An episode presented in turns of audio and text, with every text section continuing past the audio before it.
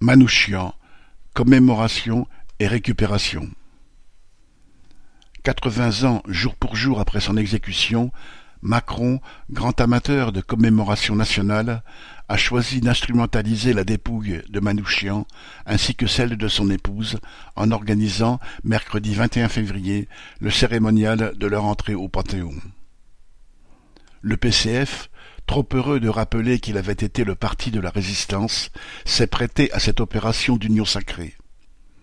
L'Humanité a ouvert ses pages à Macron pour une interview fleuve, lui permettant de se présenter en défenseur de valeurs humanistes, lui dont la politique ne cesse de présenter les étrangers comme une menace.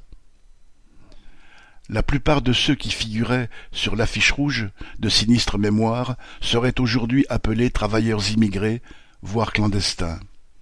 Manouchian, arrivé en France à dix-huit ans en 1924, avait été débouté de deux demandes de naturalisation et avait été arrêté quelque temps à l'automne 1939 en raison du décret d'interdiction du PCF par le gouvernement Daladier. La République n'avait pas été plus accueillante pour Joseph Boskov. Hongrois, Juif communiste passé par les brigades internationales pendant la guerre d'Espagne, il avait été parqué par la Troisième République au camp d'Argelès avec des milliers de réfugiés espagnols après la victoire de Franco en 1939. Interné ensuite au camp de Gurs, car « étranger indésirable » selon les décrets d'Aladier de 1938, il avait été livré aux autorités allemandes après juin 1940 et s'était évadé de déportation.